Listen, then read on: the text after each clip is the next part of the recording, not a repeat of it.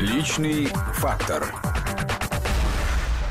Возвращаемся в студию. С удовольствием у нас Евгений Янович Становский сейчас, который как раз начал рассказывать о том, как он заживет, если вдруг все это закончится в плане Смотрите, приглашений на Я эфиры. ж не случайно говорю, для бешеной собаки 40 верст не крюк, и шаг как грузит, он везет.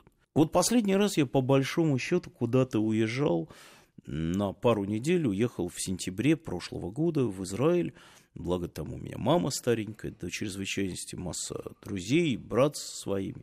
А заодно мы сняли те 9 серий фильма с Яковом Кедми, которые, наконец-то, я надеюсь, пойдут э, в качестве украшения телеэфира. Про разное разговаривали. Больше года прошло, ничего не устарело. Вот в 2015 году было так.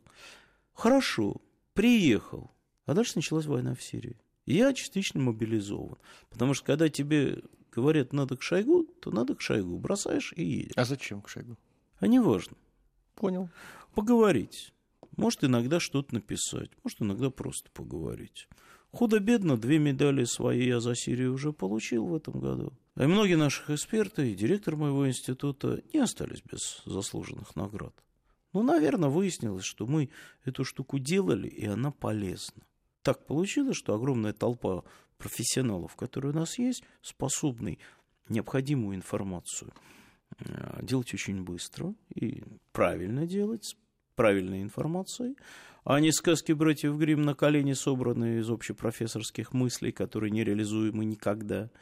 И, кроме того, в инициативном порядке многие из них много чего уже придумали по совершенно другим направлениям. Но все-таки к личному вернуться. Говорите, в Израиле. Ну, кончится, представлю. Да, да. Ну, ничего. Если кончится, я больше буду в Израиле. А почему туда не переедете? Или Вообще не были такие, не было таких мыслей вообще? Конечно, были.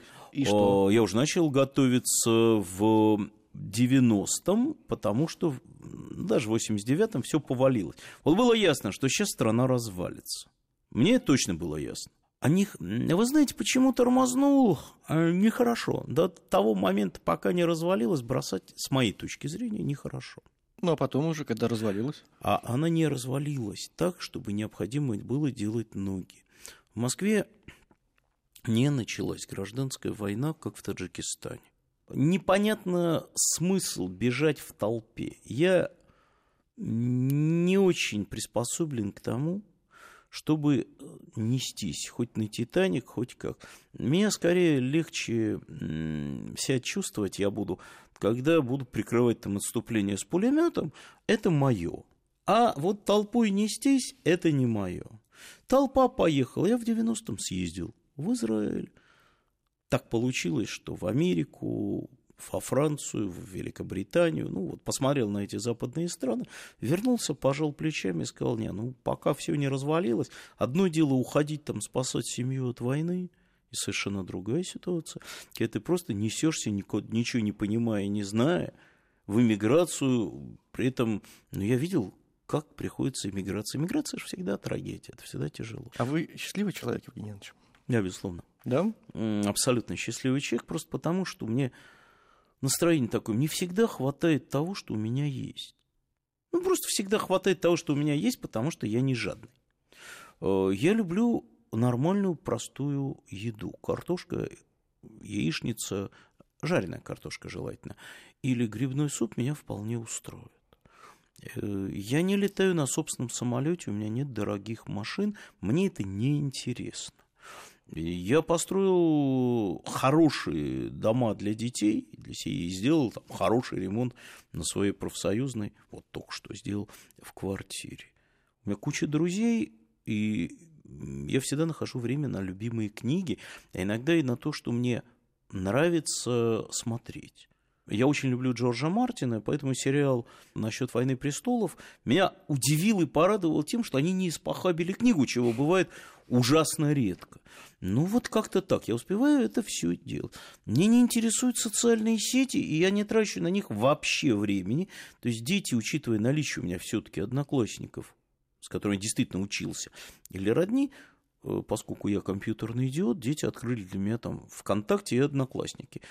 Ну, посещаю их, откровенно говоря, редко. А с кем переписываетесь? Друзья у вас есть со школы оставшиеся еще, с института? Мы с классом постоянно встречаемся. Да? Мы не столько Как часто? переписываемся, пару раз в году Мгм. точно, и мы поддерживаем отношения. Я, к сожалению, периодически пропускаю чего-нибудь, что случилось, вот кто-нибудь из ребят умер, или... а я в этот момент не здесь. И что я могу сделать? Но, в общем, мы несколько раз в год, если учитывать трагические события, и пару раз в год просто так, встречаемся регулярно. С тех пор, как, собственно, в 90-х мы столкнулись с нашей бывшей старостой класса в аэропорту в Барселоне, и э, мы законтачили с ребятами опять. Институтские друзья, ну, они все при мне, э, много лет некоторые из них со мной работали, и мы постоянно общаемся, э, просто непрерывно. Это точно, я поддерживаю со всеми ними контакты.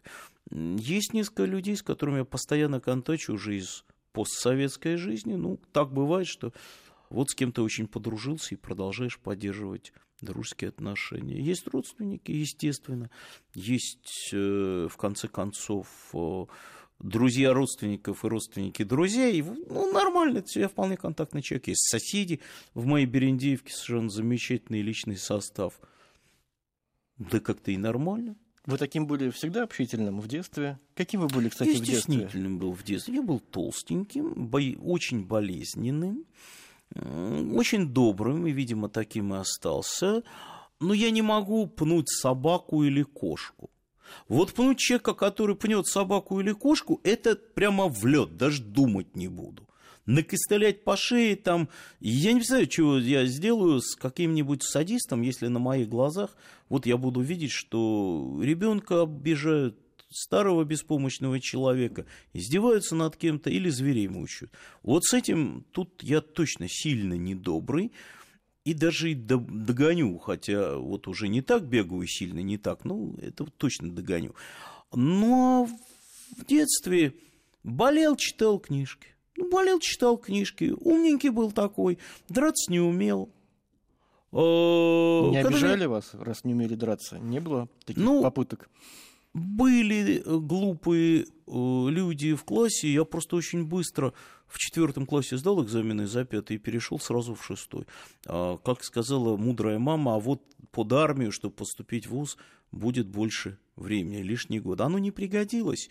Но если меня пытались, э, был несколько придурков в школе обидеть, ну, я зверел очень быстро. У меня в десятом классе две клички были «Босс» и «Бешеный слон». Было такое пару раз. Вот я могу достаточно легко, если я взорвусь, и человек этого заслуживает. Тут главный вопрос вовремя меня оторвать, когда я его ногами бить буду. Ну, что я могу сделать? А в институте, во-первых, э, друзья мои, все я же самым младшим поступил, мне только 16 использовал. Стали ребята все после армии. Мой лучший друг Толик Костенко, институтский, э, вообще был чемпионом Волгоградской области по борьбе лет на 10 меня старше. Как-то у нас команда была такая, что лучше к ней было не приставать. Мечта какая у вас, Евгений Янович? Вы знаете, все мои мечты, такие общечеловеческие, они сбылись. Личные мои. Они прям все вот реализованы, сбылись, а какие-то, которые не реализованы, ну, значит, и не надо было. Мало ли, вот очень мне хотелось э, гордо скакать на лошади в виде Гойка Митича. Ну, Путин реализовал, у него торс какой, и он на коне. А у меня какой першерон меня э, выдержит? Никакой. И как-то я это убрал. А очень многие мечты даже у человека, они достаточно простые. Но они же не обязаны быть личными. Мне постоянно хочется, чтобы вот не было несправедливости или подлости, чтобы детей не убивали, и, да и взрослых тоже не надо, если ни за что. Если надо, то надо. А лучше всего прикончить террориста первым, а вот детей его уже не надо.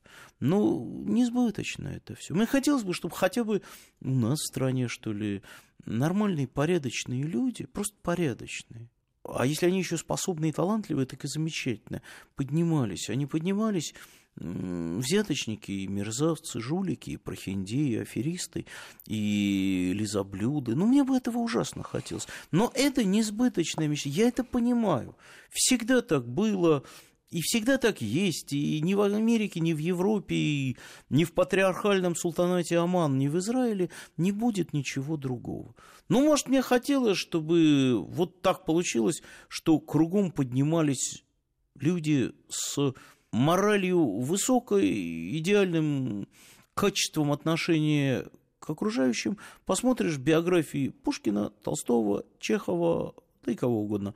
Не получается. Ну, стремление хотя бы остается к этому, ко всему. Человеку всегда хочется, чтобы было как лучше, получается всегда как всегда. Ну, не всегда, Евгений Иванович. Вы же оптимист, вы сами признали. Зачем это опровергаете Я сейчас? оптимист, но не идиот. Это две разные Понял. категории. И поэтому я точно знаю, с 7 лет приблизительно, даже поменьше 6 было, когда прабабушка умерла, что я тоже умру. Это причинило мне страшное горе, я рыдал целый день, причем даже в основном рыдал, маленький был, понимаешь, что я что же, оказывается, умру, и родители умру, ужас какой. А потом, а что делать? Все старшее поколение, мой папа, папа жены, мой дедушка, ее бабушка, все, кто был, а, умерли у нас там за полгода. Последняя была... Вот мы поженились, и прям каждый месяц что-то случается, в промежутке еще там брат развелся, женился, потом, к счастью, счастливо. Потом, вот как там она родила, ты сумасшедший был период, когда каждый месяц у тебя кто-то умирает или наоборот что-то случается другое. Там, мы поженились. Все в перемешку полосами, как зебра. После этого внушать некоторый оптимизм. Жить-то надо, чтобы не было. Поймаем Надо. эту позитивную нотку, не так часто бывающую в ваших рассуждениях, чтобы закончить нашу программу. Спасибо вам большое. Евгений Становский сегодня был у нас в гостях. Личный фактор.